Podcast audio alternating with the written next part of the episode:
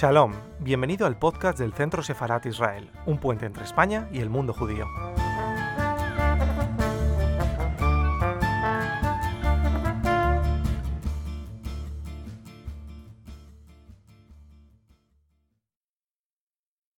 Todos los que de alguna forma nos dedicamos o tenemos conexión con la historia y la cultura sefardí, en muchas ocasiones hemos recibido preguntas o solicitudes de personas que como portadoras de apellido, de, un apellido determinado, querían saber si por el mismo se podía determinar si eran o no descendientes de judíos, es decir, si eran sefardíes. Y casi siempre se han quedado desilusionados con la respuesta de que el apellido no demuestra absolutamente nada, no demuestra la condición de judío, como tampoco la condición de cirujano, de periodista o de barrendero. El apellido solo significa, según la Real Academia de la Lengua, el nombre de familia con el que se distinguen las personas. Suele ser el nombre que sigue al nombre de pila de la persona y que se transmite de padres e hijos. En general, el primer apellido de una persona corresponde al apellido del padre y el segundo al de la madre. Igualmente, cuando hablamos de España, ya por ejemplo, si hablamos de Portugal es justo al revés. Si hablamos de Estados Unidos, solamente es uno hay muchas eh, situaciones que hacen muy difícil determinar por el apellido el origen de la familia o de la persona. Igualmente y en general podemos distinguir varios orígenes para los apellidos. Uno es el origen antroponímico, que son los que derivan del nombre de pila con la adición de algún sufijo, como por ejemplo Rodríguez de Rodrigo, Martínez de Martín, eh, muchos que todos conocemos. El segundo es el origen de un oficio familiar. Son los que, han dado, los que se han dado en la Edad Media, sobre todo en Europa, ya que los oficios eran hereditarios entre la familia y facilitaba la identificación de cada familia por el, oficio, por el oficio que ejercían, como por ejemplo herrero, calderón, vaquero, tejedor. El tercero es origen de una característica física por el color del cabello o de otra característica notoria como rubio, calvo, bermejo, pardo. Luego está el origen toponímico, asociado a gentilicios que designan el origen de una determinada familia en un sitio, es decir, Ávila, Toledano, Sevilla, Zamora. Estas categorías no se agotan con lo que hemos dicho hasta ahora, pero sí es verdad que la mayoría de, apellidos pertenecen a alguna de esas categorías. Con relación a los apellidos utilizados por los sefardíes es importante conocer que pese a la gran cantidad de judíos que vivieron 15 siglos en la península ibérica, los apellidos de inequívoco origen judío son muy raros. Es un mito muy extendido, sobre todo en España y en Hispanoamérica, que existen apellidos sefardíes concretos. Más bien por obvia presión social y para rehuir toda persecución, los judíos y de forma importante los judeoconversos o criptojudíos fueron asumiendo apellidos de todo tipo para disimular su origen y han preferido los de menor identificación judía, lo que hace necesario en muchas ocasiones un estudio documental muy meticuloso. Una de las profesiones más rentables que había en el siglo XVI en España era la de falsificador de documentos todos los judeoconversos querían un apellido que no les identificara, cambiaban de profesión y cambiaban lugar de residencia. Y luego ya hablaremos, entre ellos está Cervantes. Es por lo tanto, bueno, perdón, en palabras del genealogista Manuel Trujillo Vergés, en un artículo que publicó el 6 de marzo de 2009, titulado Mitos genealógicos, los apellidos judíos, dice lo siguiente, y creo que eso clarifica mucho lo que he venido diciendo hasta ahora. Para algunos son apellidos de origen judío todos los apellidos de tipo toponímico o gentilicio. Para otros, los de tipo patronímico. Para otros, los que se refieren a un oficio. Para otros, lo que comportan un nombre de santo o una advocación mariana. Y para, y para otros, los relativos a plantas e incluso a colores. Vamos, que según estas leyendas urbanas evidentemente todas ellas falsas, son de origen judío prácticamente todos y cada uno de los apellidos españoles, ya que si nos fijamos, hemos enumerado todo tipo de apellidos que existen. Es por lo tanto muy difícil asegurar una atribución exclusiva o tan siquiera relativa de un apellido con personas de una determinada religión, como muy bien expresaba don Julio Caro Baroja en su obra Los judíos en la España moderna, al tratar precisamente del tradicionalismo de los sefardíes, tanto en sus actividades lingüísticas como al ejercer oficios y profesiones, afirma que aparte de conservar con celo apellidos desaparecidos hace mucho en España, o que por el contrario les son muy comunes a cristianos viejos, de los que aquí se puedan vivir, dice que en esto de los apellidos el terreno es muy resbaladizo, y lo dice Caro Barroja, Caro Baroja, y en el que muchos pueden dejarse llevar por la pasión fácilmente. Es decir, vamos a no apasionarnos y a buscar con pasión el origen de los apellidos. Antes le he dicho que realmente apellidos sefardíes básicamente no existen. Pero cuando digo básicamente no quiere decir que no existan. Yo les voy a explicar ahora o les voy a detallar unos que sí son sefardíes, son judíos. Abad. El apellido Abad, una cosa es lo que yo les diga a través de investigaciones y a través de otros investigadores en los que me baso y otro lo que digan diccionarios pues importantísimos y que buscan una solución o una respuesta técnica que no siempre corresponde con la realidad, dado que todo lo que tiene que ver con lo judío en España se ha ocultado durante 500 años. Pero ya es hora que levantemos la alfombra y empecemos a ver lo que es verdad o no. Abad deriva de ab, palabra judía para designar al Padre y se usa también con relación a Dios, Abba. Y también es el acrónimo o abreviatura de Ad-Bet-Din, que es el responsable o, o, rabino que preside el tribunal religioso. De Abad derivan muchísimos apellidos. Abaens, Abadía, Abadí, Abadías, Abato, hay muchísimos. Otro que es curioso es Arias. Arias deriva de la esposa de, de Uría, el general, eh, no, perdón, del nombre de Uría, que era el marido de Betsabé, el general al cual el rey David se enamoró, mandó a Betsabé a la primera línea de frente que se diría hoy y se quedó con, con la mujer de la que se había enamorado. Arias deriva de ahí. Verdugo, con B de Barcelona, no con V de Valencia. Es el apellido todavía usado en algunos sitios en España y en algunas familias judías con el significado de brote o retoño. Y era la traducción del nombre hebreo Zemá y que se daba a algunos recién nacidos, varones, sobre todo cuando el nacimiento se producía después del fallecimiento de un hermano varón, porque querían que renovara el árbol, la rama, diera otro fruto. Buen día. Buen día es la traducción de Yom Tov, del buen día judío. Si se fijan ahora y hacen un poco de, repaso de los saludos en español, en castellano, normalmente la gente no dice, buenos, no dice buen día, dice buenos días, buenas tardes, buenas noches. Buen día hay muy poquita gente que lo diga. Buen día es un apellido sefardí. Hay otro apellido que es muy curioso, que es Chayo. Y todos empiezan ahora a mm, recordar o, o visualizar a un personaje que circula por las pantallas de televisión en algunos programas curiosos. Chayo como apellido deriva de Yesiao.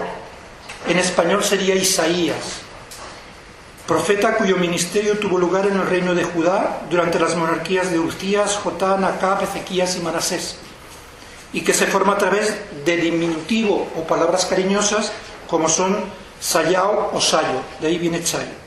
Achuel, los judíos de aquí todos conocen a la familia Achuel, no viene de Marruecos, el nombre Achuel viene de España, deriva de Achuelo, que es una estación de baños sulfurosos en la provincia de Granada, eh, a 56 kilómetros al norte de la capital. Y hay eh, varias localizaciones geográficas en Andalucía que derivan también de la palabra achuelo. Es la huerta del achuelo, el camino de achuelo, mina de achuelo, torre de achuelo, arroyo achuelo y también una localidad que es Azuel en la provincia de Córdoba. Todo eso, achuel, viene de ahí. Macías, no les tengo que explicar porque viene de, la palabra Masías, que es el Mesías en, en hebreo. Malcá, este es un apellido que a mí me gusta personalmente es muy curioso y me van a permitir que les diga técnicamente por qué. Es un apellido que pertenece al fenómeno lingüístico conocido como homofonía y que consiste en que dos palabras de campos semánticos diferentes coinciden en la forma externa, es decir, que dos palabras de distinta significación u origen diferente suenan de igual modo e incluso se escriben igual. Y lo explico. Malka, cuando se utiliza como nombre, y entre los, entre los sefardíes, entre la familia sefardíes es bastante común, significa reina. Viene de Melech, que significa rey. Pero cuando se utiliza como apellido, significa o designa procedencia de Málaga. Málaga, los que han leído un poquito de historia, recordarán que los, eh, los filisteos le llamaban Malcá a Málaga.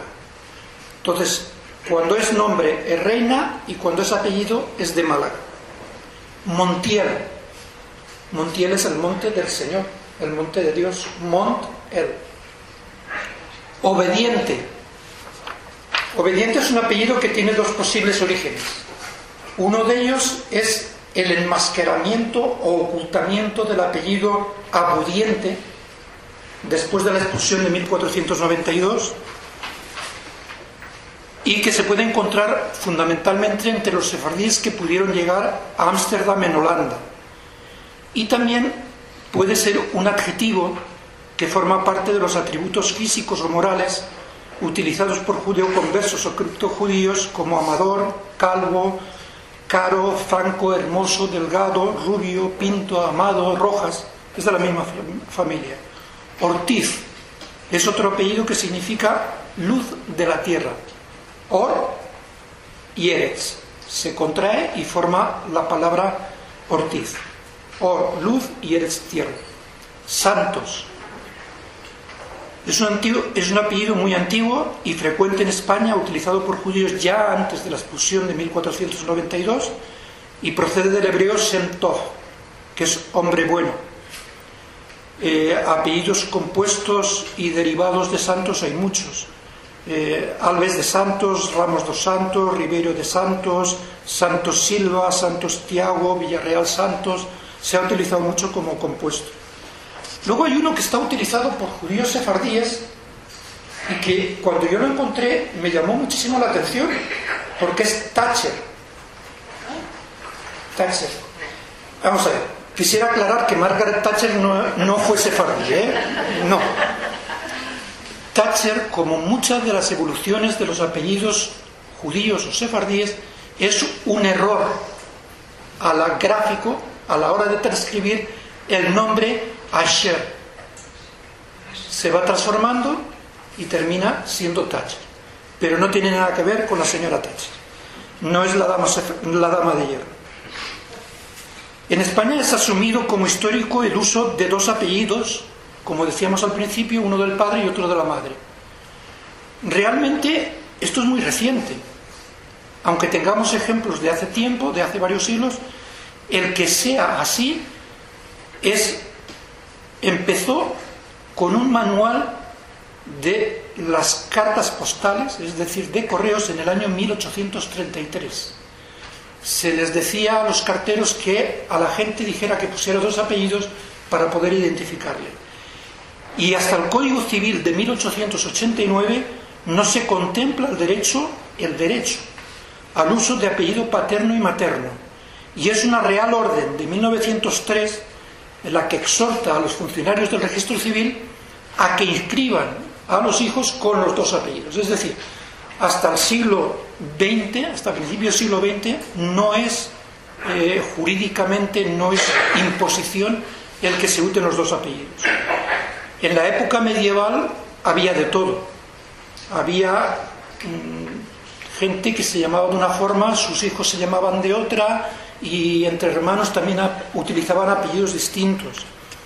Esto dio mucho, eh, mucho que, que hablar perdón, y mucho que hacer hasta tal punto que en 1681 el virrey de Perú se quejaba de que muchos extranjeros excluidos del derecho a inmigrar y comerciar en el Nuevo Mundo cambiaban sus nombres y apellidos con el fin de esconder su verdadera identidad y pretender ser naturales de los reinos de España, y resultaba difícil identificarlo. El consulado de Lima opinaba de la misma forma. En 1761 sus oficiales apuntaban que en América los extranjeros se dividían entre franceses expresos, franceses simulados, ingleses expresos, ingleses simulados en irlandeses, portugueses y portugueses simulados en gallegos. Es decir, todo el mundo simulado. No quedó más. Pero sí es verdad que era un auténtico problema el tema de los apellidos. Les podría seguir hablando más técnicamente, pero mm, le voy a dar la segunda parte que les decía, explicarles quién es Moisés de León o el Centro de Documentación, y luego pasamos a las preguntas que de ahí podremos ampliar más. Para eso ya no necesito apuntes porque me lo conozco muy bien. El Centro de Documentación y Moisés de León nació como idea en el año 1992 al celebrar el 500 aniversario de la expulsión. En mi familia eh, comentamos un montón el tema de la expulsión y llegamos a la conclusión de que aunque fuera de forma familiar, teníamos que dedicarnos a investigar un poquito y no hacer posible lo que algunos consideran la segunda muerte. La primera muerte siempre causa un gran dolor, un dolor en el alma, en el corazón, que se lleva toda la vida. Pero la segunda muerte es la peor. La segunda muerte es aquella muerte en la que esa persona que ha vivido, que ha luchado, que ha trabajado, que ha casado, que ha tenido hijos, desaparece. Ya nadie más habla de ella es como si no hubiera existido. Esa muerte es la que nosotros queríamos evitar, sobre todo con los sefardíes. Y ahí nos pusimos a trabajar hasta que creamos el Centro de Documentación como una entidad jurídica y nos dedicamos a la investigación sefardí en general. ¿Qué ocurrió? Que cuando salió la ley de nacionalidad sefardí, eh, un abogado judío de aquí de Madrid me llama y me dice, Isaac, me tienes que ayudar Digo, tú dirás en qué. Y me tienes que hacer informes. Tú tienes muchísima información, me tienes que hacer informes. Pues no nunca habíamos pensado en dedicarnos a hacer informes. Esta semana, eh, entre lo que queda de semana, eh, mañana pasado y el viernes, pasaremos de los 4.000 informes hechos ya por el Centro de Documentación de Estudios. Tenemos una base de datos con 74.000 apellidos utilizados por sefardíes, que todos ellos tienen como mínimo dos referencias documentales. Si no, no entran en nuestra base de datos. Y tenemos una pequeña biblioteca con unos 1.700 libros de historia sefardí.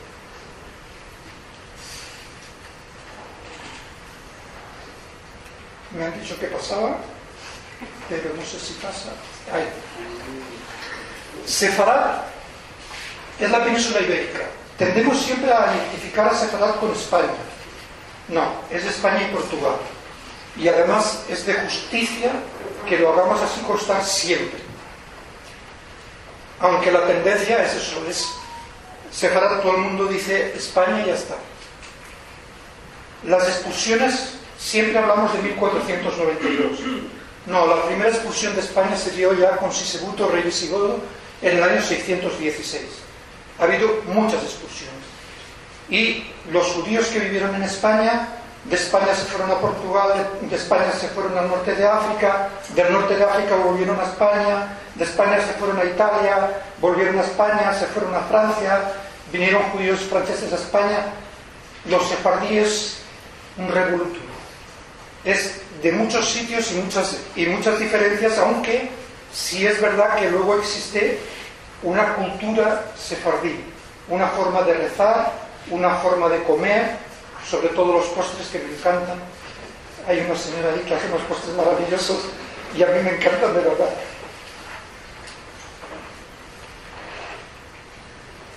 Cuando se produce la mayor expulsión, la de 1492, las familias sefardíes se van a donde pueden. Los que no se quedan como judeoconversos salen lo que es la raya de, Portugal, no, sé si me han dicho ahí, no sé, bueno.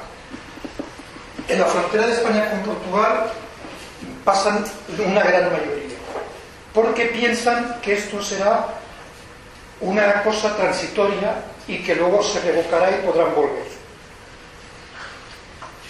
Desde Navarra y desde el norte se pasan fundamentalmente a Francia, aunque de Lisboa directamente algunos ya pasan hacia Ámsterdam, que luego terminan muchos de ellos en Hamburgo. Por el sur, lo más fácil era embarcarse en Cádiz y llegar a lo que ahora es Marruecos. De, de Cartagena se fueron fundamentalmente a Orán, y de la zona de Valencia y Barcelona se fueron a Italia y algunos pasaron hasta llegar a, lo que en aquel momento era el Imperio Otomano. Eh, en Italia muchos judíos españoles tuvieron problemas porque los judíos que vivían en Italia tenían miedo a la competencia y no querían que estuvieran. Incluso en Roma estuvieron viviendo fuera de las murallas durante un año en tiendas de campaña es decir, lo que ahora hablamos de refugiados había que ver en aquella época lo que fue. Los que se fueron al Imperio Otomano en general, ahí tenemos un problema de interpretación actual. Cuando hablamos de historia siempre tenemos que intentar situarnos en el momento histórico del que estamos hablando. Los que se fueron al Imperio Otomano se encontraron con un imperio que no tiene nada que ver con lo que hoy es Turquía. Hoy Turquía es alrededor de un 10% de lo que fue el Imperio Otomano. Turquía por el norte llegaba hasta lo que ahora es la República Checa, por el este llegaba hasta Crimea y por el sur pues tenía todo lo que era mm, lo que se conocía como Palestina, que a mí no me gusta el nombre, yo prefiero decir Eretz Israel, tierra de Israel, llegaba, aparte de Arabia Saudí, llegaba hasta Irak y por el norte de África llegaba casi hasta, hasta Túnez. Argelia y una parte de Túnez era también del Imperio Otomano. El Imperio Otomano, fíjense, ahí está bien dibujado lo que llegó a ser en su máximo esplendor y nos encontramos con eh, países que ahora forman parte geográfica de lo que entonces era el Imperio Otomano, Túnez, Argelia, Libia, Egipto, Arabia Saudí, Israel, Jordania, Irak, Líbano, es decir, increíble. Cuando ahora hacemos el tema de los apellidos sefardíes en, en los informes motivados de acuerdo a la legislación para la solicitud de nacionalidad española, nos encontramos fundamentalmente con un problema muy grave en la zona que es de Rumanía y Bulgaria. ¿Por qué? Porque no todos los eh, sefardíes cuando se fueron de España utilizaban apellidos. Algunos eran Isaac hijo de Abraham, Jacob hijo de Israel, utilizaban el nombre. Y en el territorio de que es Rumanía, Bulgaria, incluso eh, Ucrania y parte de Crimea, no había los apellidos en ese momento. Y ahí vivieron muchos años y siglos familias sefardíes sin utilizar apellidos hasta que en Centro Europa, en el Imperio Austrohúngaro, a finales del siglo XVIII, se decide que todas las personas tienen que tener nombre y apellidos para poder mm, recaudar impuestos. Si no es un disparate y no, no, se puede hacer. Entonces siempre el tema económico es el que eh, diferencia las épocas en las que se podía vivir sin apellido y, a partir de eso obligatorio. ¿Qué apellidos adoptan los sefardíes que vivían en esos, en esos territorios, sobre todo en Centro Europa? Pues los que pueden, o los que les dejan, si tiene dinero el que puede comprar. Si se encuentra que vive en Bulgaria y pues puede ser, no sé, un apellido bonito, pues compra el apellido bonito. Si no tiene dinero, el apellido que le den. ¿Que ese apellido ahora es sefardí? Pues es sefardí porque lo han utilizado los sefardíes. Pero es que apellidos sefardíes hemos visto que hay 8 o 10. No hay más. Entonces ahora es, problemático el que, primero el, explicarlo en un informe y después que las autoridades sepan interpretar ese informe que todavía es peor. Y luego eh, tenemos cuando eh, los, los, apellidos se transcriben, se pronuncian en idiomas distintos de los que han sido creados o escritos y se transcriben por alguien que no sabe transcribir, no sabe escuchar el sonido que le están diciendo. Hay cosas muy curiosas. Hay, por ejemplo, en México actualmente vive un señor que se llama Benjamín. Ustedes preguntarán, ¿por dónde va a salir ahora? Pues fíjese, el funcionario mexicano que transcribió cuando esa persona entró desde Grecia a México, no se le ocurrió otra cosa que transcribir Benjamón. Le puedo asegurar que he hablado con ellos y la familia no habla nunca del abuelo Benjamín, porque tenía que hablar del abuelo Benjamón. Y siendo judíos no, no, se, no se come jamón, ¿no? Sería un disparate hablar de ello. Pero hay muchísimos. Hay personas que una simple letra se la cambian, eh, eh, la ignoran, se la añaden. Es tremendo el, lo que existe en ese sentido. Por ejemplo, en este acta es un acta oficial de nacimiento de México. Y en México, yo he puesto de México porque son castellanos, es el idioma español. Pues transcriben las cosas que, dice, igual no tiene importancia. Sí tiene importancia porque a la hora de demostrar la afiliación, los apellidos tienen que coincidir. Si no coinciden, tenemos que explicar por qué. Y se transcriben de formas totalmente diferentes. Fortuna, que es un nombre muy común entre mujeres sefardíes, pues termina siendo Fortina. cuando pasen dos, tres generaciones, quien lea Fortina pensará, ¿de dónde viene ese Fortina? Pues viene de un nombre tan común como Fortuna. Misray. Bueno, Misray, yo he visto escrito Misray. Misrahi. O Misrahi. No, no le pregunto. Sí, puede ser. Hay muchas formas de, de escribirlo. Pero yo lo he visto en un documento oficial escrito miserable. ¿Qué le vamos a hacer? ¿Es así? Mire, Benjamín es un acta, es Benjamón. Y pongo que no es broma. Es para que nos demos cuenta de la evolución de los apellidos. Esa es una de las páginas que nosotros utilizamos como, como archivo a la hora de, trabajar en los informes. Eh, cada uno de los nombres o de los apellidos a continuación tiene un, número y es el número que corresponde con el libro en el que viene eh, explicado que ese apellido ha sido utilizado por sefardíes. Es un trabajo para hacerlo con 74.000 y ha sido muy, muy difícil, sigue siendo. Todavía hoy día eh, nos siguen pidiendo apellidos que no teníamos. Y el que no figura, si me permiten un segundo,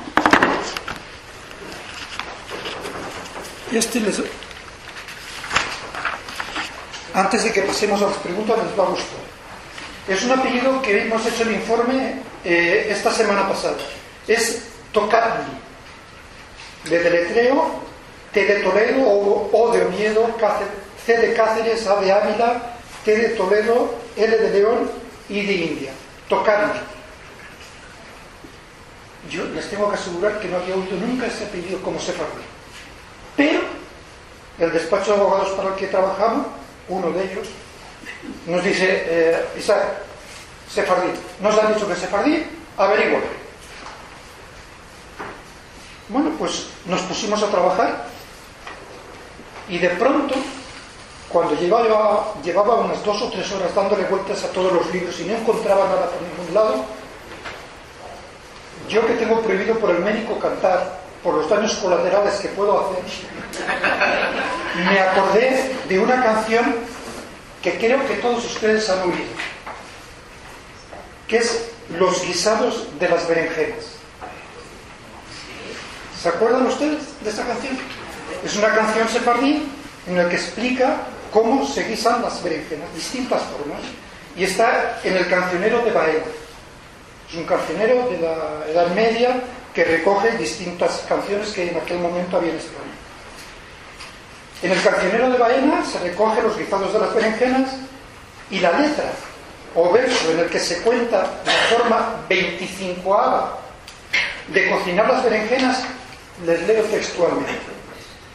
La de 25 las hacía el Kayachi Moraká, hijo de Mahmud Agassi, el que vende el sacar, enfiladas y secadas, como hacen en Tocar. ¿Le suena ya lo del apellido Tocar? Las guardaba para el invierno de todo modo de cat. Tocar. Dije, ya está. Eso de tocar me suena. Vamos a ver qué es tocar. Tocar es un pueblo que ahora actualmente es, territorio turco en la, provincia de Anatolia y tiene su nombre del río Tocar que pasa por ese pueblo. Bueno, pues había judíos sefardíes que antes de la expulsión habían ido a Anatolia, se habían quedado en Tocar, cogieron el apellido del pueblo donde habían vivido, volvieron a España con el apellido Tocar y ahí los tenemos en el visado de las berenjenas. Tocadle. Eso es una muestra de dónde vienen los apellidos, cómo se forman y cómo trabajamos nosotros con mucho esfuerzo. Creo que con eso queda explicado un poco lo que es el centro de documentación en este momento, porque el centro de documentación cuando termine lo de los apellidos seguirá trabajando y ampliando. Eh, hay por ahí una persona que dedica al turismo con la que parece que vamos a colaborar un poquito haciendo turismo sobre todo para judíos, no quiero mirar a nadie. Y también algo de coser por ahí que, nos han pedido que vayamos haciendo. Por cierto, Alejandra, eh, en el centro de documentación no nos dedicamos solamente al tema de apellidos, esto es, una, es la actualidad. Pero ya que has venido, cuando me has dicho que ibas a venir, yo he dicho, tengo que mirar algo para, para Alejandra. Hoy es día 25 de abril. Perdón, de junio. En junio falleció un rey castellano de que tenía como asesor al cabalista Abulafia Todros. Abulafia es un apellido con mucha raigambre entre los judíos españoles. Solamente quería decírtelo para que lo tuvieras en cuenta. Sé que te gustó el cuadro, pero eso era importante. Siempre andamos buscando fechas, nombres, todo eso. Y eso es lo que subimos a la página del señalador que han encontrado en la silla. Pone el nombre del centro de documentación y la página nuestra. En esa página tienen 24.000 páginas de texto, de texto en el que viene todo lo que nosotros vamos haciendo y vamos subiendo y creo que sería, ya empieza a ser hora de que ustedes pregunten. Pregunten, pero no me hagan preguntas muy difíciles, que sean sencillitas de responder.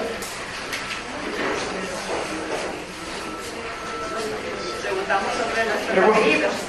Apellidos. Salfati. Eh, significa francés. Hay, hay, muchas, hay muchas formas de escribirlo. Hay, hay muchas formas de escribirlo, creo que tiene unas 25 o 30 formas distintas de escribirlo. No es el que más. Hay apellidos que tienen más de 70 formas diferentes, grafías de ir escribiendo.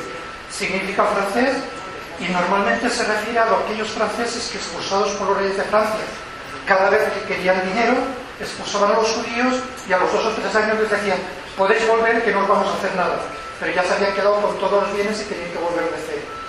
¿Qué ocurre? Que esos judíos franceses llegaban a España, sobre todo entraban por el reino de Navarra o se iban a Italia.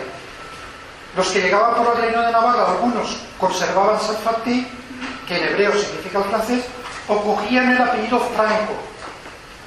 El apellido Franco tiene dos significados.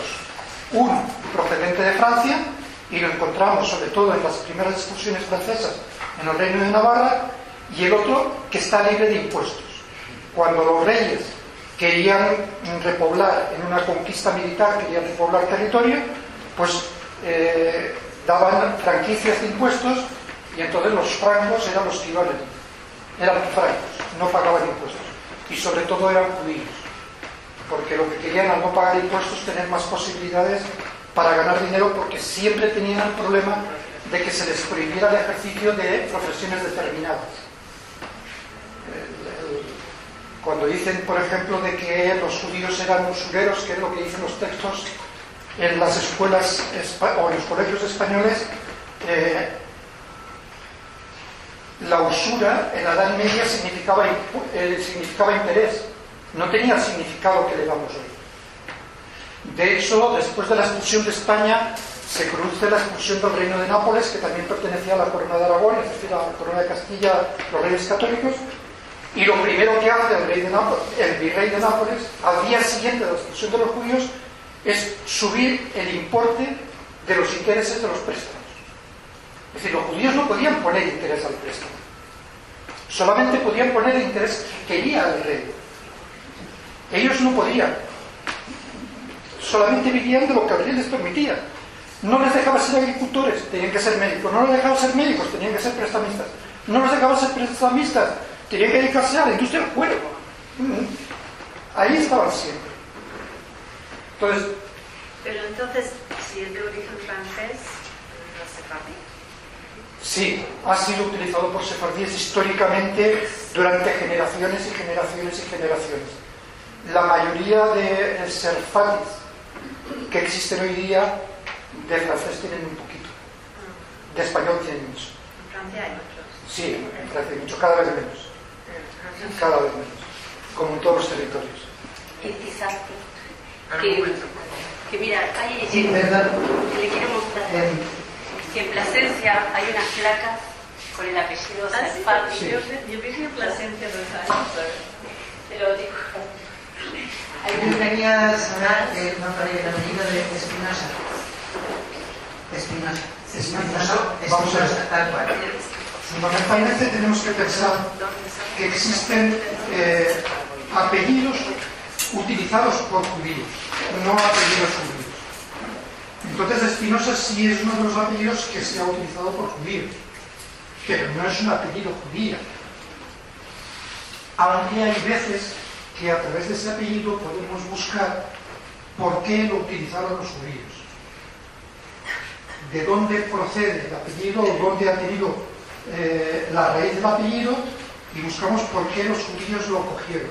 Pues a veces era porque se lo ponían. Pues, no, es el caso, pero permítame hacer un ejemplo. Pues me caes mal, tienes muchas espinas, no me gustas, eres espinoso. Y terminaban siendo espinosos.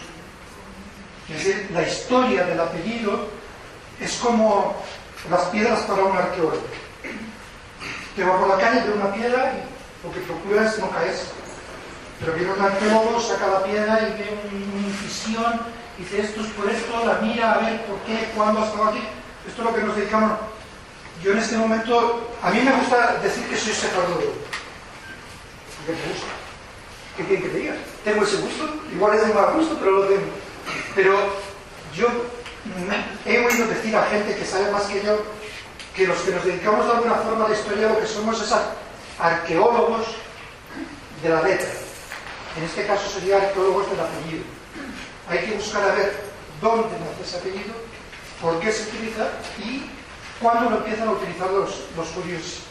Más que los judíos, los criptojudíos, los judeoconversos. Que en eso también hay una aclaración.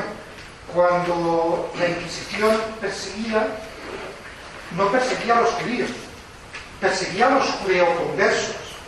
Y perseguía, de ahí viene una palabra que a mí me gusta, aunque a la mayor parte de la gente le suena mal. Es porque uno se va enamorando de cosas por la vida. Y es la palabra o el término marrano. Todo el mundo dice marrano, cochino, cerdo. No tiene absolutamente nada que ver. Marrano viene del castellano antiguo, como muchas palabras que no se utilizan hoy día, de un verbo que era marrar. Y el verbo marrar significa apartarse de la norma. Entonces los judeoconversos eran marranos porque se apartaban de la norma. Cuando iban a la iglesia, pues igual no se arrodillaban. Cuando tenían que rezar la oración, hacían así, pero no rezaban. Se apartaban de la norma, eran marranos. Pero no tiene nada que ver con cerdo, ¿eh? Marrano es un término que se ha denigrado, que se sigue haciendo, pero que no tiene absolutamente nada que ver. Son esas historias, esos bulos que, que corren, pero que no tienen ninguna lógica ni ningún sentido. Contreras. Un momento, por favor. Ah, perdón. Es que no lo he, no lo he visto. Como estoy aquí delante, pues ahora cuando tendrá que... Usted mencionó mi apellido en el grupo de los sefardíes, o, quizás no exactamente, sino derivado de uno de los, de los apellidos. El apellido es Rojas. ¿El apellido? Rojas. Rojas. Sí, Rojas es lo mismo. No es un apellido judío, como no lo son casi ninguno, pero sí es un apellido utilizado por judíos. Y tenemos ahí al escritor Rojas de Talavera de la Arena, que fue alcalde de su pueblo, que escribió La Celestina y, es un, cabeza pensante de- del siglo de oro de la literatura española, como casi todos los que hubo en momento. Y por ejemplo, me da pie ahora y, como dice, le, agre- le agradezco que me haga la pregunta porque yo la voy a llevar a- al Quijote. Hay un apellido del que yo también estoy enamorado. Estoy enamorado de muchos apellidos. Eh, hemos hecho ya eh, apellidos distintos 956. De los 4.000 informes que hemos hecho, entre todos ellos hay 956 apellidos diferentes. Uno de ellos es Trochman, Rochman, polaco, ¿no? alemán, alemán, lituano, ruso, no, español. ¿Por qué? Ahora le explico el porqué. Mire, Trochman es un error gráfico de transcribir la palabra Trujaman. Trujaman ya viene en el Quijote. Eh, Cervantes era experto en ocultamiento y en reírse de la sociedad de su época, de su momento, del momento que le tocó vivir. Trujamán era el, el traductor. ¿Por qué ese apellido en los judíos? Porque casi todos los traductores que había el reino de Aragón, que era el que fundamentalmente eh, tenía que ver con los, con los árabes, en la frontera que tenía por la zona de Murcia, Albacete y todo eso, según fue avanzando la reconquista, los judíos hablaban como mínimo el romance, que es el castellano, de ahí viene el judío español, el romance, hablaban el hebreo y la mayoría de ellos hablaban el árabe. Entonces, ¿en quién voy a confiar para que cuando hay una razzia que vienen los musulmanes y secuestran a una familia y se la llevan y piden un rescate, o los cristianos hacen lo mismo en territorio musulmán y todo eso, pues al que me puede poner de acuerdo los dos se puede entender a Trujamán, al intérprete. ¿Qué ocurre cuando la expulsión de 1492? Que la mayoría de familias trujamanes, que eran casi todos familia entre ellos, se fueron a Orán. En Orán, hasta 1500 y algo, no fue tomada por el cardenal Cisneros, con lo cual vivieron un tiempo. Pero en Orán, su, su nombre, su apellido, fue traducido al árabe, con la grafía de la gente de Orán. Cuando volvieron los, los, eh, los españoles allí, pues unos o se quedaron y tuvieron que cambiar otra vez la grafía del apellido, o se fueron y de los sitios donde fueron yendo les fueron cambiando el apellido. Trochman hoy día se escribe en veintitantas o treinta formas distintas, pero son sefardíes, como los sefardíes. Son sefardíes, más incluso, porque ya en el Quijote viene recogido su apellido. Un momento, un momento, por favor. ¿Ah? Vale.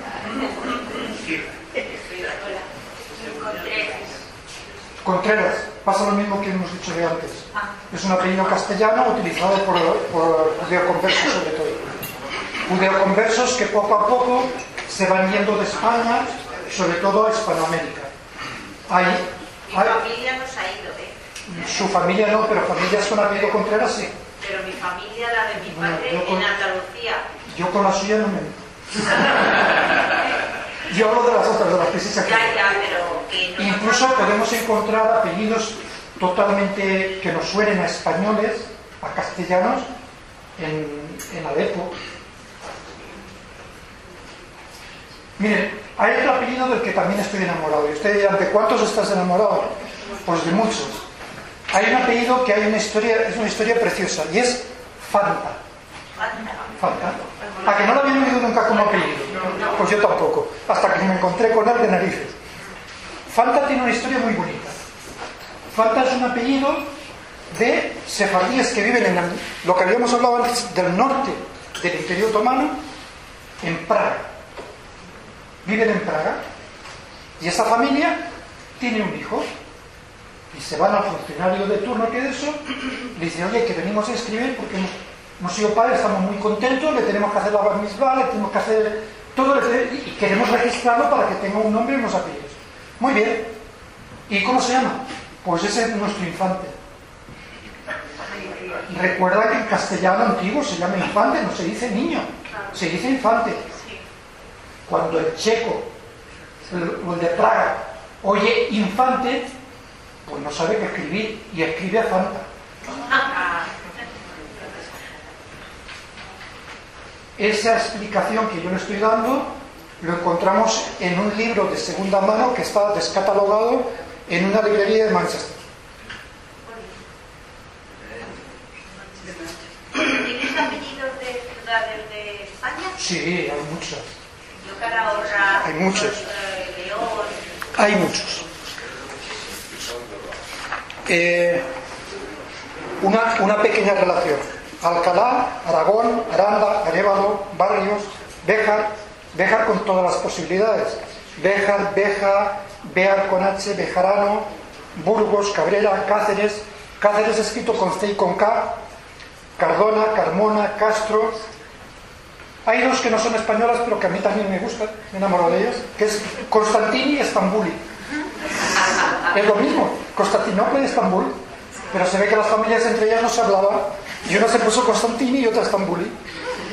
Córdoba también está con la variante cordobí, Dávila de Toledo, Toledano, Toledo, Escalante, Espinosa, Guardia, Aro, Jerusalmi de Jerusalén, León, Lisboa, Lucena, Madrid.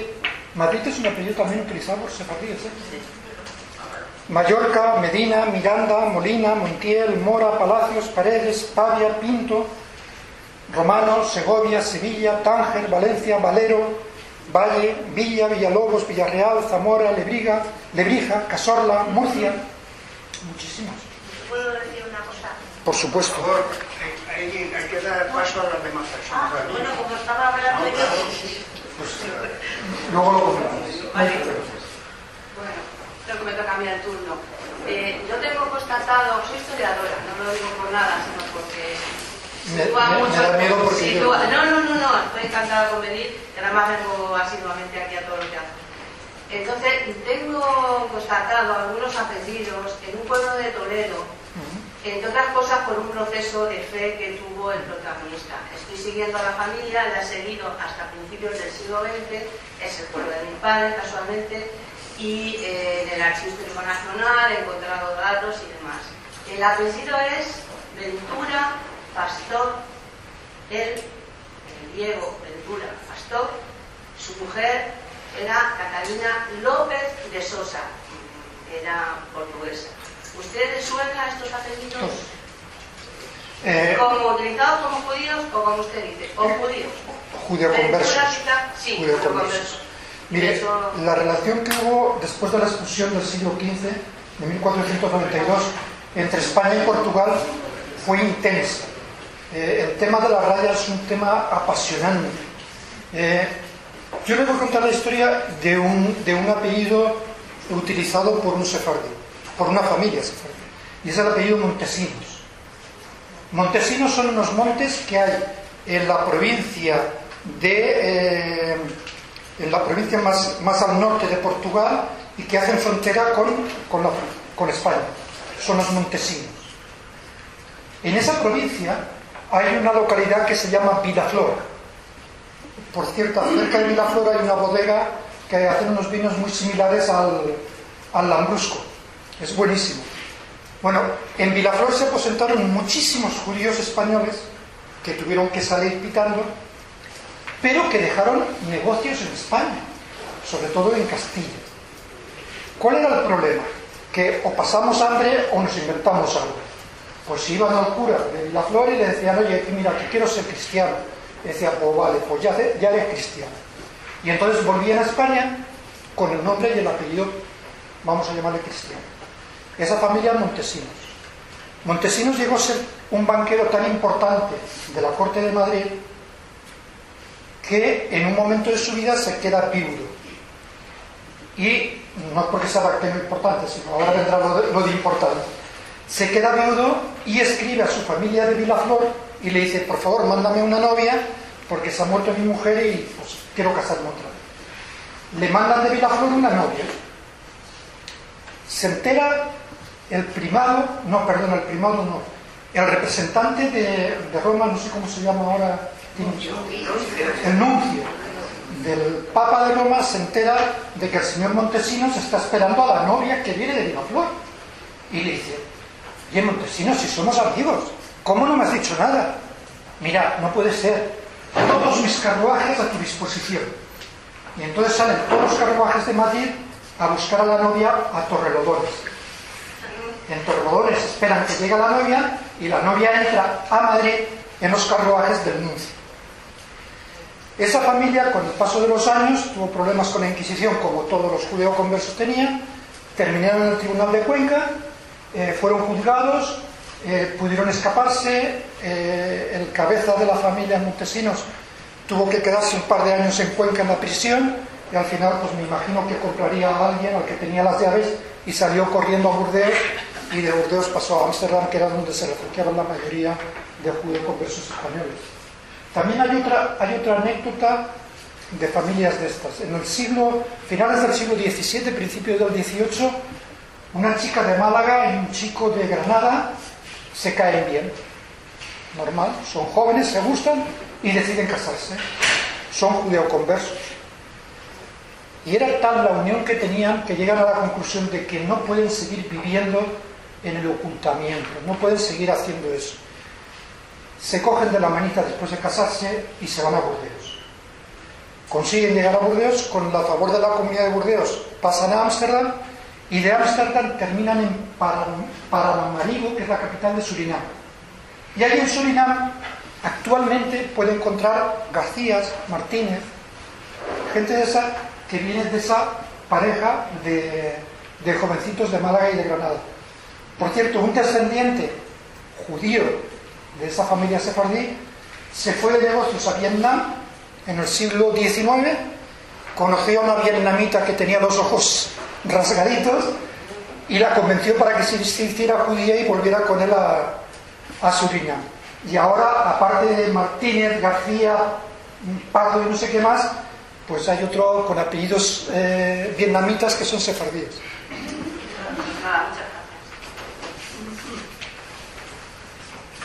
Por favor, ¿qué quiere decir el prefijo ben en un apellido? Hijo. ¿Es solo, y es Hijo de. Y solo judío. Eh, también algunos eh, árabes en alguna zona lo utilizan. También como la Sí. Dense cuenta que la mayor parte de los apellidos judíos que hoy conocemos en España proceden de Marruecos y casi todos son apellidos árabes. Hay una familia que es muy conocida por todos los judíos de la comunidad, es Benzaquén. Los Benzaquén dicen que vienen de Marruecos. No, hay que estudiar un poco. Vienen de Arabia Saudí, de la Medina. Cuando la destrucción del segundo templo, muchos judíos se fueron a lo que ahora es Arabia Saudí, a lo que ahora es la ciudad de Medina. Cuando llegó el señor Mahoma a caballo, le dijo, os hacéis musulmanes, os lo corto el cuello. Y entonces, como no llegaba el autobús, pues se fueron andando por todo el norte de África y llegaron a Marruecos. Y ahora somos Ben Zaquén. El apellido Zaquén, que en hebreo significa viejo, en el apellido Ben Zaquén no tiene el significado de viejo, tiene el significado de sabio, porque el significado viejo hace muchas generaciones, hace cientos de años, se daba a la, persona que tenía experiencia, a la persona que sabía. Ese era el viejo el- en el que se confiaba. Y entonces, la familia Benzaquén, que hoy viven en España como tal Benzaquén, su apellido significa sabio y vienen de Medina. Yo no sé si les he chafado el resto de la historia de Benzaquén, pero vamos, me gustaría que me dijeran que no para, para ver si, si aprendo algo más. Más cosas. Toledano. Toledano. Tenía, tenía que salir. Yo estaba esperando que alguien lo dijera porque si no lo iba a decir. Toledano tiene dos, dos, dos, dos mm, formas de entender. Unos dicen que Toledano viene de Toledo. Es posible. Parece perfecto, no tengo nada que discutir en ello. Pero es de los, de los, de los judíos, de las familias judías de Toledo, que se fueron en distintas expulsiones, no en la última, sino en varias de y que terminaron radicándose en Marruecos, unos decían que eran de Toledo, y de ahí venía el nombre de Toledano, y otros decían, de Toledo no, y de ahí viene también Toledo. Cualquiera de las dos posibilidades está aceptada. Unos negaban ser de Toledo porque estaban, estaban mmm, perdón la presión, estaban careados, les habían echado de Toledo. Y decían, yo de Toledo no quiero saber nada, yo de Toledo no, que el toledano. Pero otros decían, no, no, yo de Toledo, yo soy toledano de Toledo. Cualquiera de los dos sí.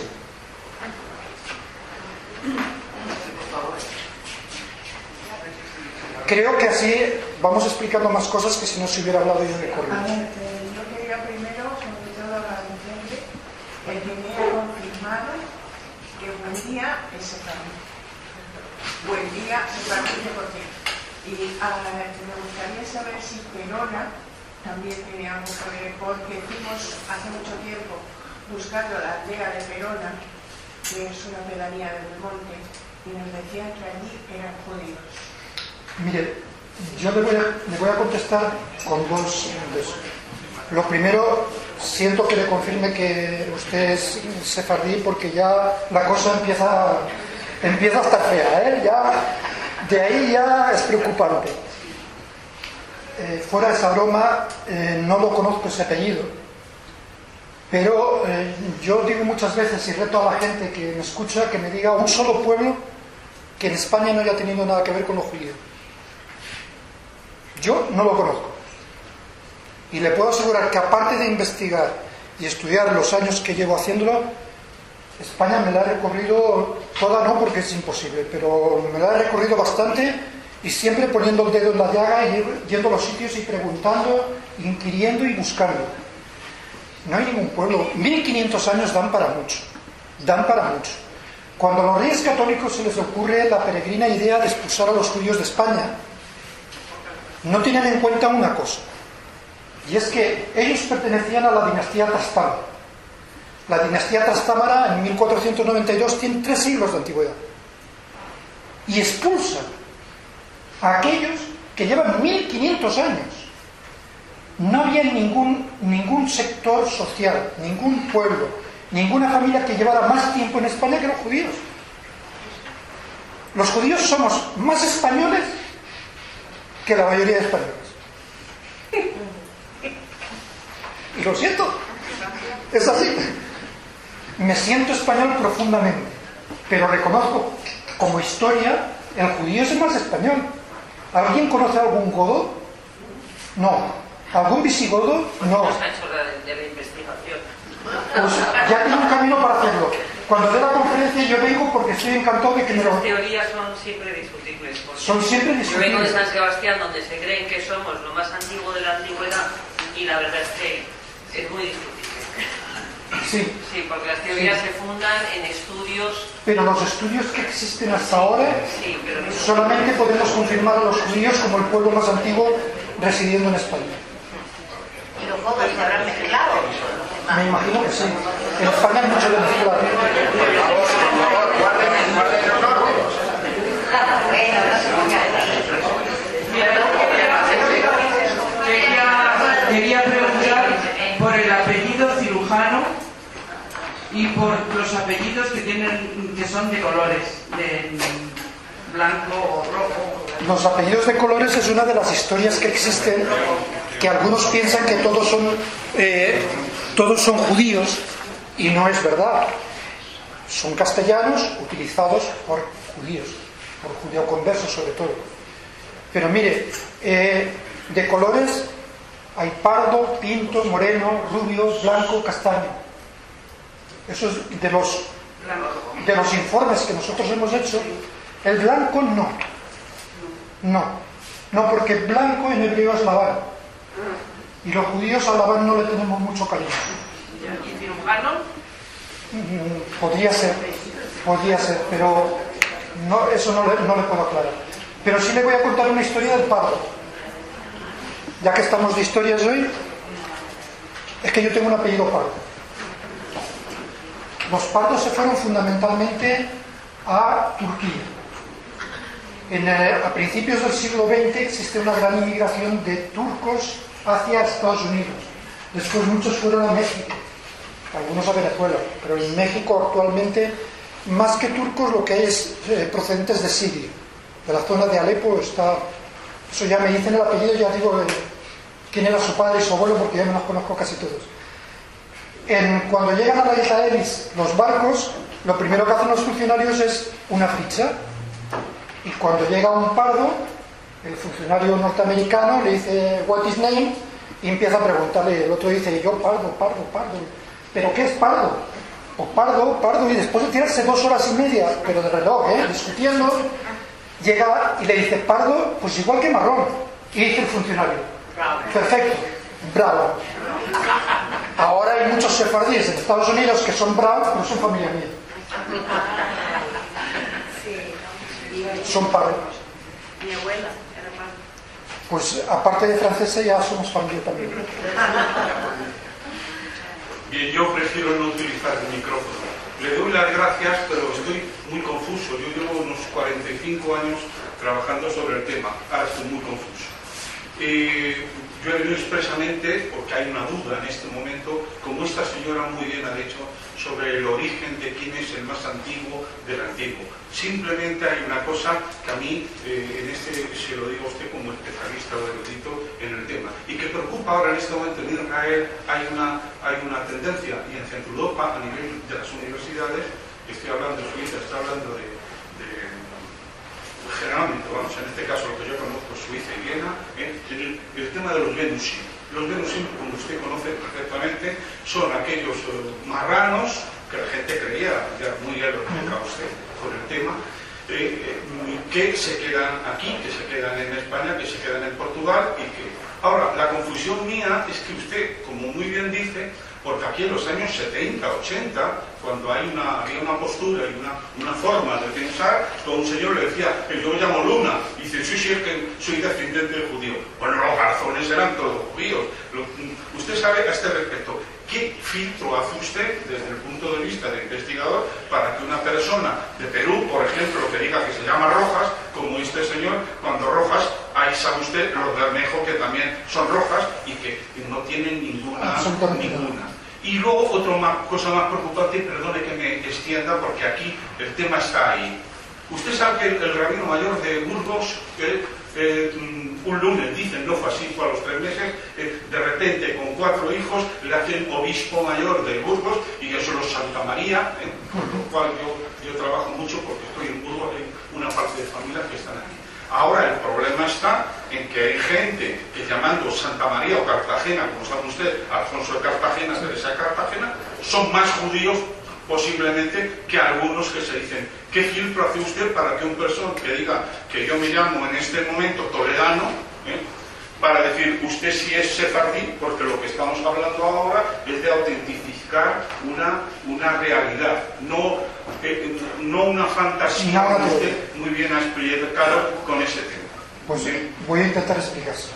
Eh, es relativamente fácil ahora. Al principio mm, le puedo asegurar que me costó muchas horas de, de trabajo, muchas. Todavía le sigo dedicando, y no les exagero, una media de 12, 14 horas diarias de trabajo. Pero tiene su fruto. Y si puedo ayudar a alguien con eso, mm, bendito sea Baruch Hashem y todo lo que, que- lo que queramos.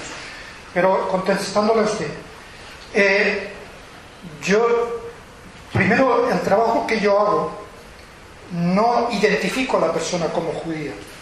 Yo identifico al apellido utilizado por judíos o por sefardíes, por descendientes de judíos. Que es una cosa que para mí me da mucha tranquilidad porque me quita mucha responsabilidad. Es decir, Yo me baso en las investigaciones que ha hecho otra gente, en la que ha identificado a personajes como descendientes de judíos y utilizando el nombre y los apellidos que sean. Por eso me parece que les decía, no, no recuerdo si lo comentaba o no, que siempre utilizo como mínimo dos referencias documentales. Cuando solamente hay una, yo al despacho que me encarga el trabajo le digo que no, porque puede ser un error gráfico a la hora de escribir. Si hay dos, ya es más difícil que si los dos han utilizado fuentes distintas, es más difícil que exista esa confusión. Eso por un lado. Y el segundo, como persona que viene del mundo del derecho y que sabe la responsabilidad que tienes en una falsedad del documento público, mí eso siempre me ha parecido tremendo, a todas aquellas personas particulares que se ponen en contacto conmigo, y aquí hay una de ellas, a la que hoy le he entregado su estudio, le acompaña una carta, ¿me permite? Le acompaña una carta que dice,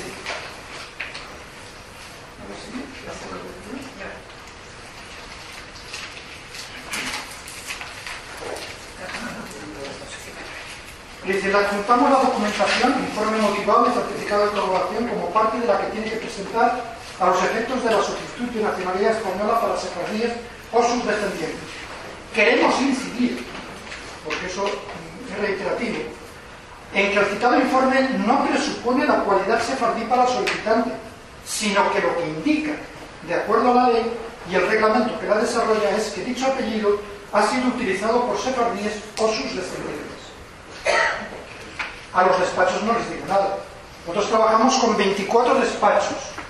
En España, en Francia, en Israel, en Canadá, en Estados Unidos, México, Panamá, eh, Costa Rica, eh, Venezuela, Colombia, Chile, con 24 despachos. A los despachos yo no tengo que indicarles eso.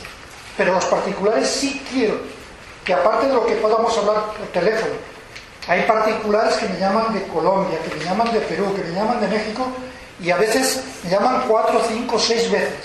Yo siempre les digo lo mismo y por correo. La cualidad de ese la tiene que demostrar usted. Yo lo único que voy a hacer es un informe de que ese apellido ha sido utilizado por ese partido. Le voy a poner, permítanme otra vez, ya, ya que está, sí,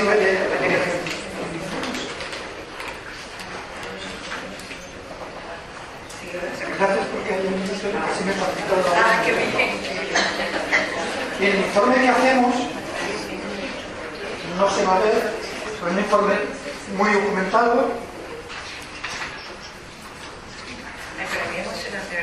En el, en el informe decimos, por ejemplo, en este caso de Rojas, me permite que utilice. Apellido que es femenino plural de rojo, el cual deriva del latín rubenus con el significado de rubio, rojo y Ruseus encarnado muy vivo, igual a colorado. Los nombres latinos rubios y rosios, documentados en la edad imperial, se derivan de apodos por el color del pelo y de la barba. En la provincia de Burgos, España, existe el municipio, de Rojas, en la comarca de Bureba, partido judicial de Bibliesca, adoptado por varias familias judías españolas con anterioridad a la expulsión tal. Apellidos derivados utilizados por sefardíes y criptojudíos que tienen el mismo origen Roja, Roja, Rojales, Rubio, Rubio, Rubí, Rubín, Rosel, Roseli, Rosete, Rosetti, Rossi, Rosiano, Rusi, Rot, Rottenberg, Rubio, Roge, Roger, Rogier, Rose, Rousseau, Rousset, Rousseau, Rose, Rubino, Rubinstein. Todos estos apellidos, variantes de la raíz latina, los tenemos documentados como mínimo en dos, en dos, en dos libros, en dos artículos, en dos referencias. Apellidos compuestos, asimismo utilizado por sefardíes o criptojudíos. Caballero Roja, de Rojas, Díaz Rojas, Esponta Rojas, Gorreino Rojas, Gutiérrez Rojas, Bada Rojas, López Rojas, Núñez Rojas, Rojas Ayala, Rojas Argüello, Rojas Coello, Rojas Culebra, todos los que han utilizado sefardíes. Y después le, ponemos el ejemplo de uno o varios sefardíes o judeoconversos. En este caso le hablamos de Fernando de Rojas que está documentado perfectamente que era descendiente de, de. Y le identificamos como mínimo 3, 4 o 5 libros de los que hemos sacado esa información. Eso es el estudio que nosotros hacemos. Como verá, el estudio es muy utilizado con muchísimo trabajo. No decimos que el apellido es utilizado por judeoconversos, no decimos que la persona que nos lo encarga sea sefardí porque utilice ese apellido. Hombre, lo que sí es verdad que después de que termine la ley, con toda la documentación que nosotros tenemos, pues habrá que hacer algo que no sé lo que será en este momento, porque no tenemos tiempo ni para pensar qué es lo que vamos a hacer. Pero sí es un, acervo cultural impresionante que en España hasta ahora, parecido, yo no conozco nada. Y le puedo asegurar que la Universidad Hebrea de Jerusalén, de la que esta mañana termino de recibir dos libros, estamos comprando libros por todo el mundo continuamente, no tiene ningún archivo como este. Ni la Universidad de Berseba, que tiene el departamento sefardí, ni, ni los Solti, ni Toronto, la Universidad de Toronto, que es una de las mejores del mundo en el tema sefardí, no tienen esa información. No sé lo que haremos. Pero es una información que es acervo cultural español, no solamente sefardí. Es para todos los españoles. Por eso le, se lo agradezco a usted el trabajo, porque ha habido eh, eh, hebraístas en Israel que no tienen la mitad de la documentación. En este momento, eh, a lo que- a- en referencia a lo que dice esta señora, hay un fenómeno de los Yemusim en Belmonte, tras esas minas, Bilbao, el- a- al cual estoy yendo desde hace 35 años. Bien, pues efectivamente, ahora parece ser que ya no solamente los de Belmonte, que sí tienen una endogamia, pero es que aquí en España eh, historiadores hebreos eh, están ahora viendo que hay en, zonas de Galicia que sean seis familias, quiere decirse que a lo mejor su, capacidad, como dice esta señora, de demostrar por ADN que se puede hacer, porque 500 para mí, sinceramente, 500 años no son nada. Cuando a mí me dicen 500 años, digo, bueno, de un pueblo que está esperando unos eh, 2000 años, 500 años en la historia y sobre todo con los medios que podemos coger. En Valencia hay un pueblo ¿eh? y, y hay godos enterrados y se me muestran permite, eh, el primer libro que yo, con el que trabajé para el tema de apellidos es el de Abraham Laredo, Les Non Juifs, Perdone. los nombres judíos de, de, de- de Marruecos, el Non de Maroc. Eh, empecé trabajando con él, con ese libro. Es un libro que está plagado de errores, plagado de errores. Pero le puedo asegurar una cosa, me quito el sombrero, o si no la equipa cuando la llevo puesta y hablo de ese señor, porque hacer la obra que hizo, en el momento histórico que lo hizo, y con los medios que había, lo que hacemos nosotros en el centro de documentación, poniéndonos comunicar con universidades de todo el mundo y todo eso, eso no es nada. Eso es un trabajo que te lleva muchas horas de trabajo. Pero lo que hizo Abraham Laredo es algo extraordinario, que tiene errores. ¿Cómo no va a tener errores si transcribía fichas de fichas que habían transcrito otros y que todos nos equivocamos? Yo también me equivoco. Y alguna vez me han, dicho, oye, que en el informe que me has dado, pues que la fecha de nacimiento, que no la fecha de nacimiento, que la fecha del padre. Pues, pues mira, perdona y te repito el informe. ¿Qué quieres que te diga? Todo el mundo nos equivocamos, pero Abraham Laredo hizo un trabajo extraordinario, extraordinario. Y es la base de lo que nosotros hemos hecho ahora. Con todos sus errores, que hemos podido rectificar algunos de ellos, y otros seguimos estudiando a ver de dónde parte el error y cómo se puede arreglar, pero es la base de lo que hemos hecho ahora. Abraham Laredo. Es para mí eh, al number one. Yo tenía una gran curiosidad por saber los apellidos que porque usted cuando habla de usted cuando habla Tiene el micrófono. cuando habla usted de los pueblos ha nombrado Castro. Sí, Entonces Castro es un apellido judío o es utilizado por judíos? utilizado por judíos. Utilizado por Sí. judíos. Y yo creo que, que he oído o he leído o he, me han informado de Diego también hay un apellido judío. Es que apellidos judíos, eh, como les he leído al principio, hay 8 o 10, no hay más. No hay más.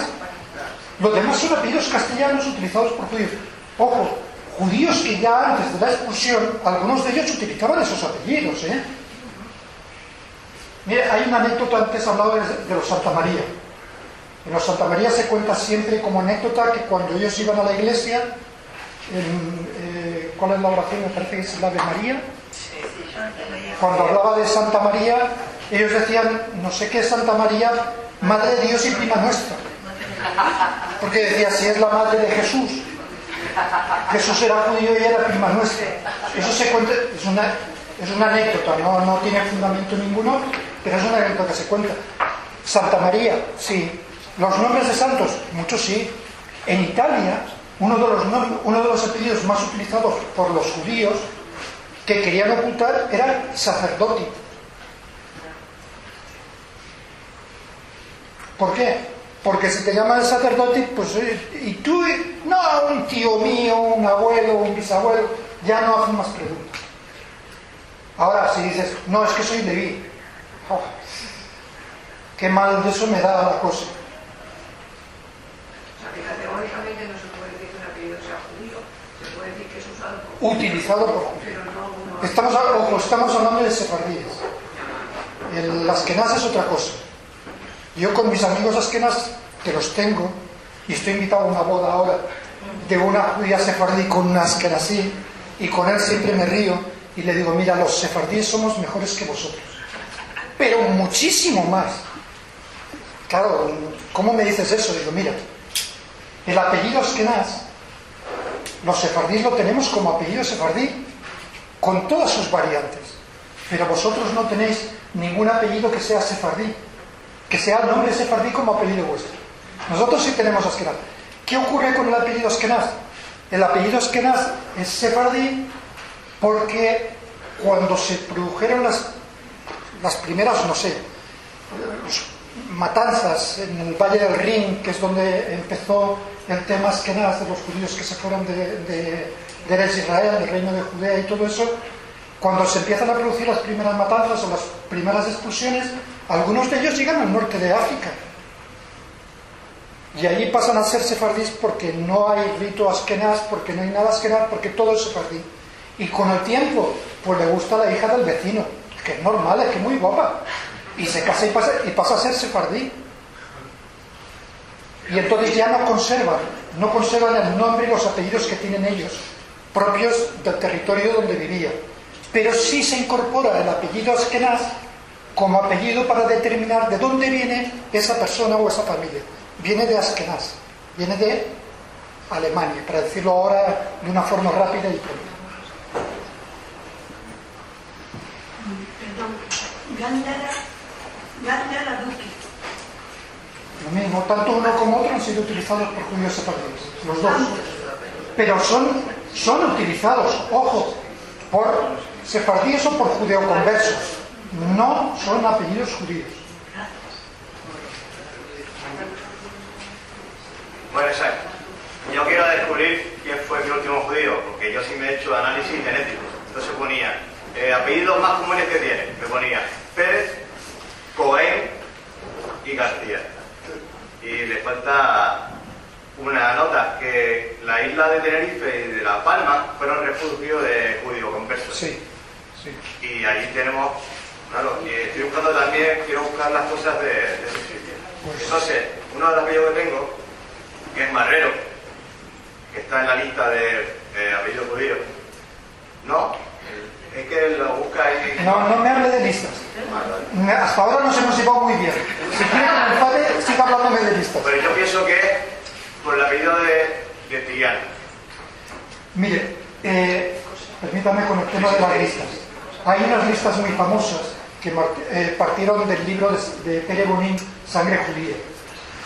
Yo el libro de Pere Bonín le tengo mis máximos respetos como investigador y divulgador, pero a mí no me sirve un apellido como investigador si no me dice de dónde sale. A mí no me vale que me diga de las listas de la Inquisición. Oiga, es que la Inquisición no hay listas. Es que la Inquisición hay procesos. Dígame usted, ¿qué proceso es? ¿Dónde está guardado? Y, la referencia de ese proceso. Y entonces yo puedo ir a comprobar. Pero listas no. Listas han inventado. Tengo otro porque yo me gusta la genealogía, entonces tenía eh, frías. Frías no, pero Mazuelos.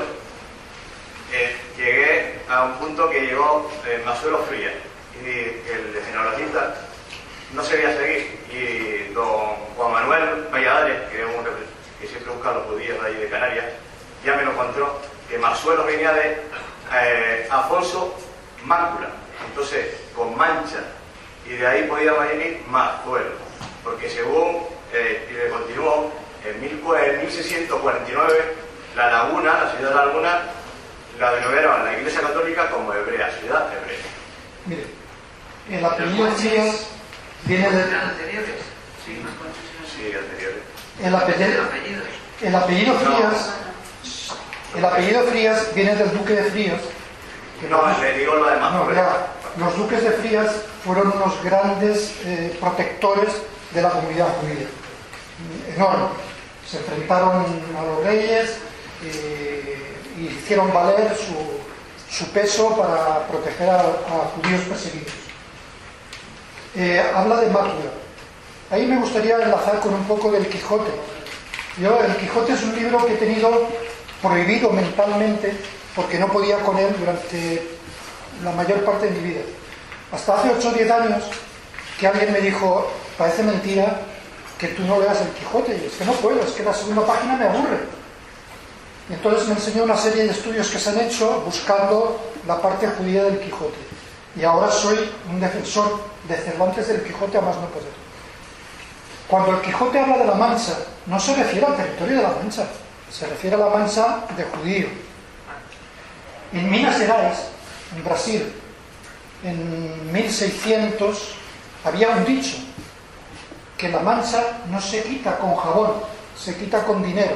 Es decir, hay que comprar el silencio. La mancha que llevas como judío. Cervantes es un personaje que se burló de su sociedad, de la sociedad en la que vivía. Se burló de ella y le dijo, y no me vais a coger, no me vais a encontrar. El Miguel de Cervantes era judío, era judío converso, era procedente de familia. En La Mancha, ninguna de las distancias que hay entre pueblos coinciden, ni en trayecto ni en duración. Ninguno de los árboles que se citan en el Quijote existen en La Mancha. En La Mancha no hay ningún río truchero. Las carretas de La Mancha, todas, vamos, todas, ninguna hacía ruido. Las carretas que describe Cervantes, todas hacían ruido. ¿Por qué? Porque las carretas a las que se refiere Cervantes eran de los comerciantes que iban por Galicia y pasaban por los bosques. ¿Y de qué forma asusto a los, a los, mm, a los lobos? No engrasando los ejes de mi carreta, que decía Atahualpa Yupanqui. Y entonces produce ruido y espanto a los lobos. Cervantes era un especialista en tejidos. Cita más de 300 términos relacionados con tejidos. ¿Quiénes eran los comerciantes de tejidos en esa época? Los judíos. Si unimos todas las cosas, ¿por qué los judíos pasaban de un pueblo a otro, de una ciudad a otra y de un trabajo a otro? La familia de Cervantes. Para que no los pillaran. Pues cuando veían que el vecino veía que no comías cerdo, ¿qué hacía? ¿Te llamaba Benjamón? No. Te mandaba la Inquisición. Entonces tenías que, tenías que huir, tenías que escaparte. Cervantes hay un capítulo que es totalmente judío. Tiene un capítulo entero que es totalmente judío. No hay más. Cuando habla del ocioso no se refiere al vago, se refiere al que tiene tiempo para investigar, al que tiene tiempo para estudiar. A eso se llama ocioso, por don Miguel de Cervantes. Es como el marrar. Marrero, marrar. Ya sabe de dónde viene marrero. Eh, he comprendido esto de que, digamos, lo que cita usted no son apellidos judíos, tengo clarísimo, que sí usaron judíos, entonces queda, como dice el señor, razón, queda un poco difuso, pero bueno, así son las cosas. Ahora hay apellidos que siempre he creído que son judíos, por ejemplo, Cohen, Levin, lo que viene de, la tribu de Levi, Menashe, había un... eh, eh, aquí eh, Napoleón tenía un eh, mariscal que era Mácena y le decía, sabiendo el origen de- del apellido, le decía, eh, tú, Menashe. Es decir, me parece, Cohen, por ejemplo, me da la impresión, supongo, siempre lo creo, que Cohen viene de los Juanín. Es que usted está, usted está hablando, usted está hablando de apellidos judíos y yo estoy hablando de apellidos sefardíes.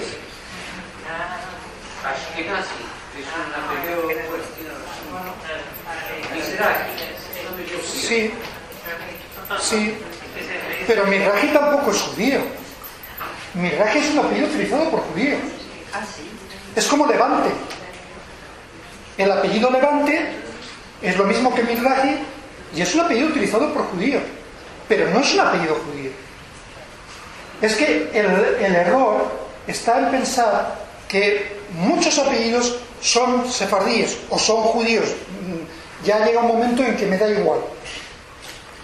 Pero que no es lo mismo. Es decir, si vamos a ver de dónde viene un apellido, tenemos que inves- investigar, tenemos que aclarar, tenemos que estudiar cómo se escribe, las modificaciones que ha tenido a lo largo del tiempo y quién ha utilizado ese apellido. Pero fundamentalmente el tema de la conferencia es los sefardíes, nombres y apellidos sefardíes. Los sefardíes no tenían nombres y apellidos propios, salvo poquitos, cuatro, cinco, seis, siete, no más.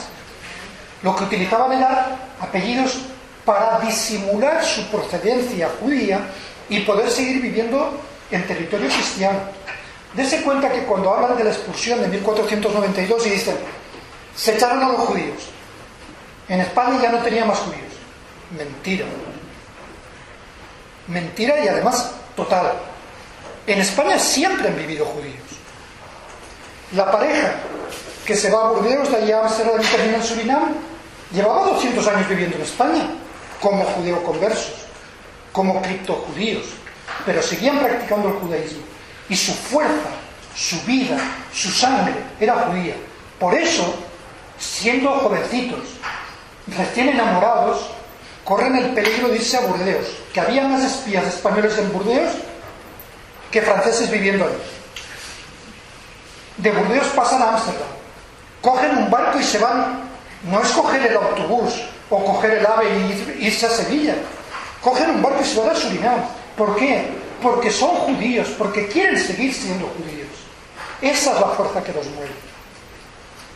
Pero distinto es el apellido y los apellidos usados por.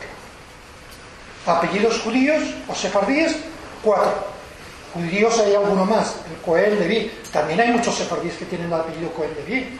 Y hay, y hay alguno que yo conozco y creo que alguno de aquí también, que es Cohen Cohen. Y vive aquí en Madrid.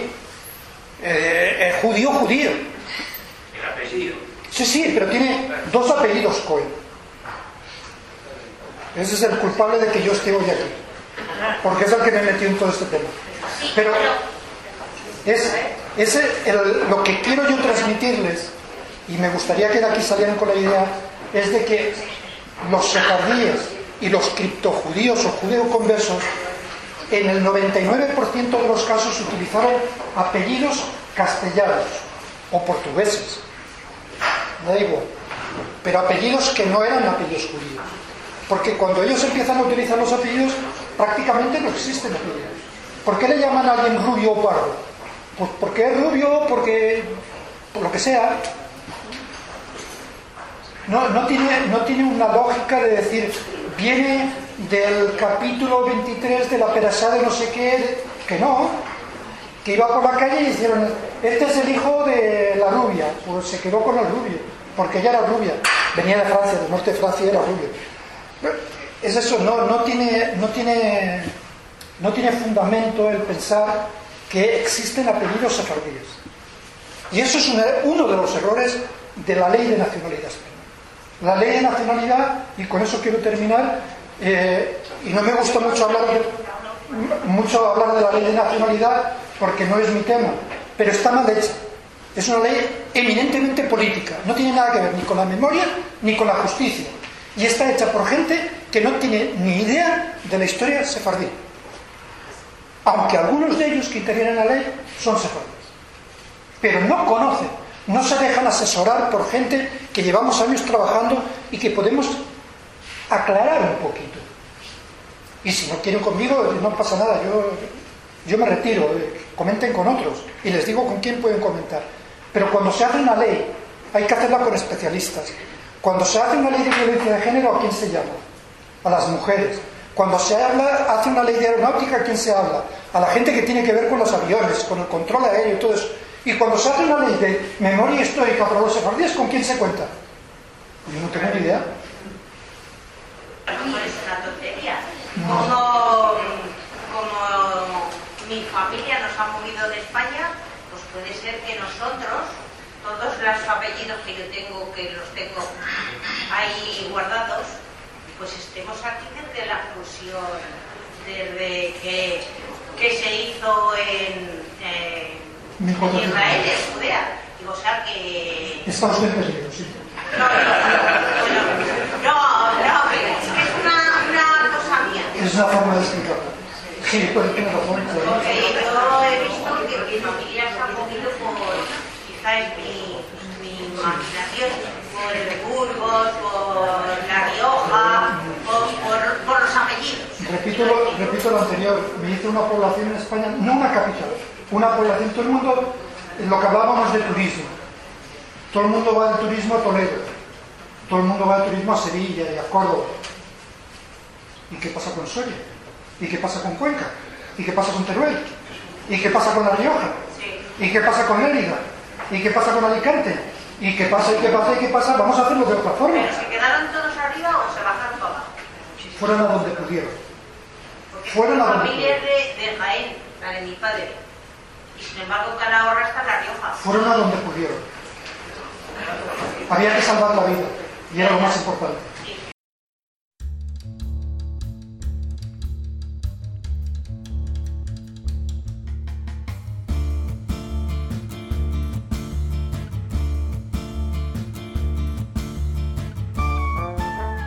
Gracias por escucharnos. Recuerda que también nos puedes seguir a través de Instagram, Facebook y Twitter con el usuario arroba Centro Sefarat Israel o si lo prefieres en nuestra página web www.sefarat-israel.es.